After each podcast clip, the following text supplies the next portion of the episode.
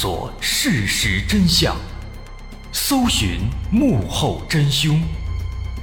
欢迎收听《绝密档案》，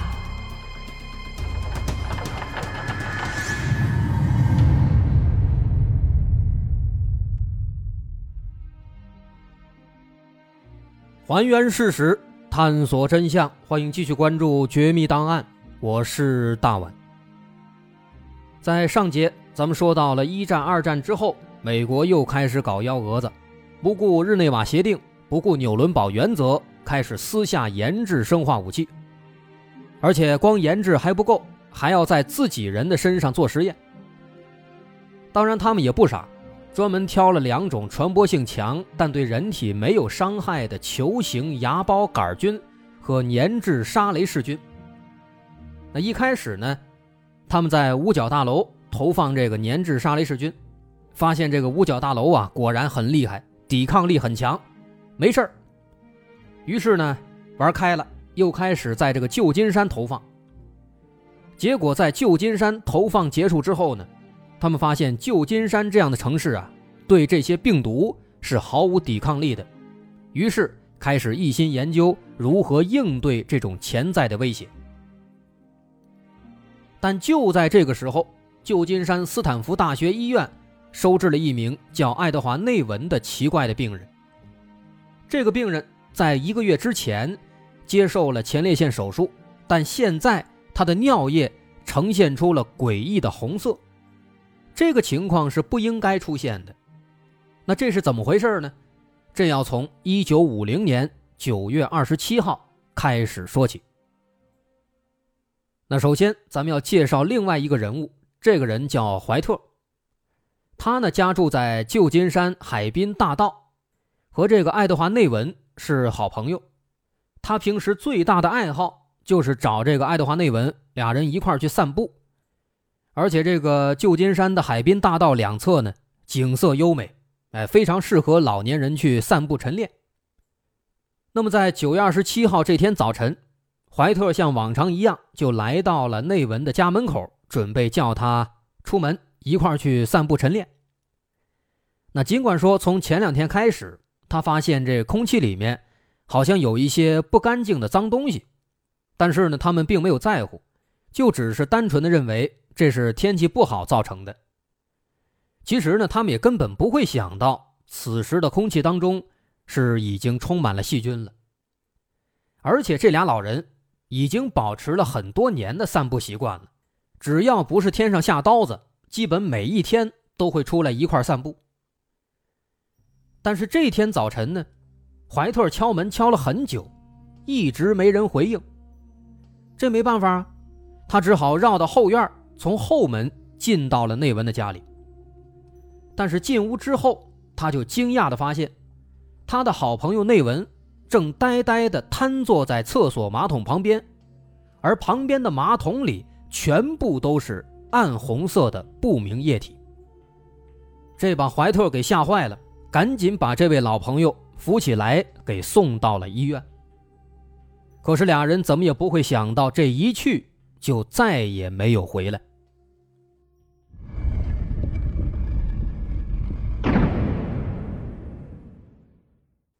到医院之后，面对医生的安抚和询问，内文表示自己这几天跟往常一样，每天早上出门散步。但是从昨天开始，他忽然感觉有点不太舒服。先是在这个散步的时候，感觉浑身没劲儿，而且回来之后吃饭啊没有食欲。接下来呢，没有半天就开始变得严重了，甚至呼吸也有那么一点不太顺畅。最让他感到害怕的是。今天早晨起来去厕所小便的时候，发现自己的尿液竟然是红色的，而且是一种看起来很不健康的暗红色，直接给他吓得瘫倒在了地上，起不来了。那医生们在听了这番描述之后啊，感觉很奇怪，开始想办法找出病因。很快，他们发现内文在九月初的时候曾经做了一次前列腺手术。那么会不会是手术没做好，留下了后遗症呢？但在检查一番之后啊，发现内文当时这个手术非常成功，恢复的也还可以，跟这手术看起来应该是没什么关系。于是医生又猜测说，会不会是尿路感染呢？毕竟老人年纪大了，抵抗力差，所以说可能在这个被感染的时候，还引发了一些其他的症状。于是医生就给内文做了化验，打算看看这个感染的情况如何。但让他们万万没有想到的是啊，在检查之后，医生发现这个情况不太对劲啊。检查结果显示，内文的感染非常非常严重。可奇怪的是，他的体内除了几种常见的感染病菌之外，还出现了一种很不寻常的细菌，叫做粘质沙雷氏菌。理论上，这种细菌对人体的危害不大。而且这种细菌在整个北美地区都是非常罕见的，一般只存在于水和土壤里，在旧金山那更是闻所未闻、见所未见。那么这种细菌是怎么进入到内文的体内的呢？于是医生问他最近有没有去什么地方，有没有远行，有没有去旅游。但内文说他去的最远的地方就是离家几公里之外的公园除此之外，哪儿也没去过。那没办法了，医生一时间也不知道到底是什么导致的，只好让内文先住进医院接受治疗，然后赶紧找专家来分析这到底是怎么回事。专家在研究之后认为，虽然这个粘质沙雷氏菌是一种对人体的伤害并不大的细菌。但这只是对于大部分身体比较健康的人来说。如果是一些年纪大的或是抵抗力比较差的，那就没那么简单了。七十五岁的内文就是一个很好的例子。内文在住进医院之后，不但没有康复，反而身体状况每况愈下，病情越来越重。但无论是专家还是医生们，都对这个情况是束手无策。因为他们从来就没有见过这样的情况，所以在短短几天时间里，内文开始出现比较明显的心肺功能衰竭和更为严重的尿路感染。而到了十月中旬，仅仅在住院半个多月之后，他的病菌就已经感染到了心脏部位。医生尝试了各种手段，但都没有效果，最终内文去世了。爱德华·内文的去世对斯坦福大学的医生来说实在是太意外了，他们直到最后也没想明白到底为什么会感染这样罕见的细菌。而且更可怕的是，就在内文死后的六个月里，斯坦福大学医院又陆续接诊了另外十名和内文具有相似病症的沙雷氏菌感染患者。虽然另外十名病人。他们的病情并不严重，一番治疗之后都顺利出院了，但接连不断的粘质沙雷氏菌的感染还是引起了大家的恐慌。医生们敏锐地意识到，在这个看似不起眼的细菌背后，很可能是一场大规模的病毒入侵。而且最让专家们感到困惑的是，这种从来没有在当地出现过的细菌，为什么会突然出现？它的源头在哪儿？最后会不会引起一系列的大规模的感染事件呢？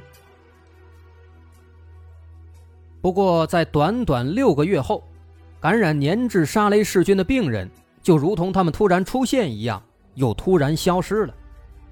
随着最后一名被感染的病人出院，旧金山地区再也没有发现过类似的病例。他们无论如何也不会想到，这起让所有人都感到恐慌的病毒事件。其实是美国军方自己搞的。另一边，内文死亡的消息很快传到了美国军方的特别行动部门，而看到这个消息，他们全都傻了。之前不是说这种细菌比较安全，对人体基本无害吗？那为什么现在会有人死亡呢？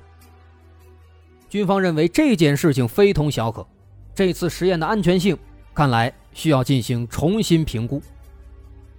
于是，美国军方迅速组织了研究团队，重新评估这种沙雷氏菌的安全性。毕竟，这次军方实验的目的是为了保护美国民众不受生化武器的威胁，而不是让他们直接丧命。不过，现在看来，这句话真的是有点讽刺了。而最后，有科学家团队给到的评估报告显示，粘质沙雷氏菌其实并不是最理想的模拟生化武器的细菌，因为有时候它的确有可能会致命。不过与此同时，另一个政府的调查机构得出的结论也比较类似，但观点不同。他们认为。只有在极端的情况下，粘质沙雷氏菌对抵抗力非常低下的个体，比如老幼病残人群，才有可能会有致命危害。因此，这个团队认为使用粘质沙雷氏菌来模拟生化武器是可以接受的。于是，科学家团队和政府团队这两个团队之间的想法就出现了冲突。那么，美国军方？会选择哪一边呢？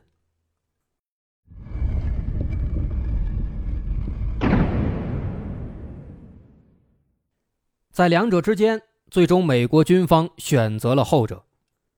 于是，在之后的二十几年里，美国军方继续进行着模拟实验。当然了，这些实验依然是偷偷进行的。一直到了一九七七年。在参议院的生化武器实验听证会上，军方最终才公布了过去这些年里所有的实验记录。记录显示，从1949年到1969年间，美国军方总共进行了239次露天的模拟实验。这些实验造成的细菌传播范围，从旧金山开始，最远甚至到达了美国东海岸的纽约。基本是横穿了整个美国，直到一九六九年，尼克松总统上台之后，签署了一份禁止此类事件的法律文件，这些生化模拟实验才被迫停止。虽然之后的实验所使用的细菌到目前为止都没有发现明确的人体危害性，但军方这种把千万民众当作实验对象的做法，引起了轩然大波。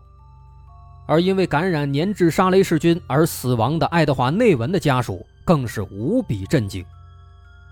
想当年，为了给内文治病，他们变卖了所有家产，但还是没能保住内文的性命。而如今发现这一切竟然是政府和军队干的，他们怒火中烧。于是，在1981年，他们把美国政府告上了法庭。内文的家属的做法得到了很多人的支持，然而联邦下级法院却对内文家属的诉讼裁定不予受理。于是内文的家属选择继续向最高法院提起诉讼，但最高法院却维持了下级法院的裁定。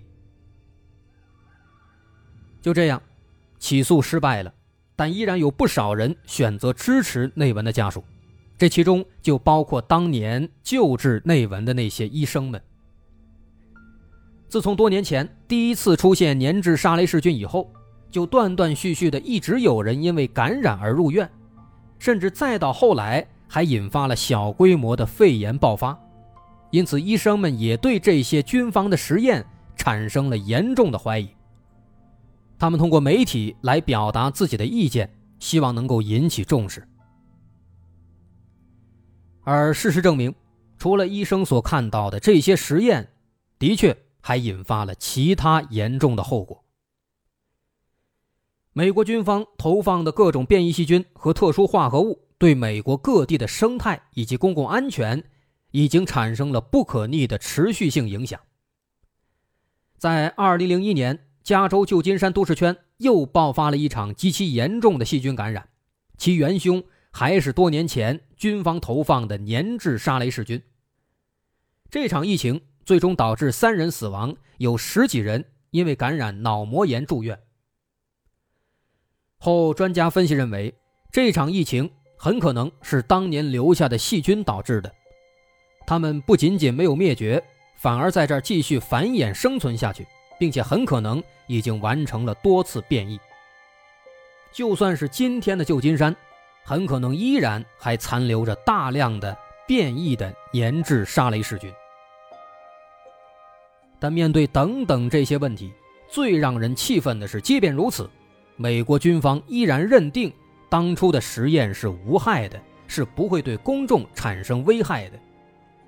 因此，面对群众的质疑，他们充耳不闻。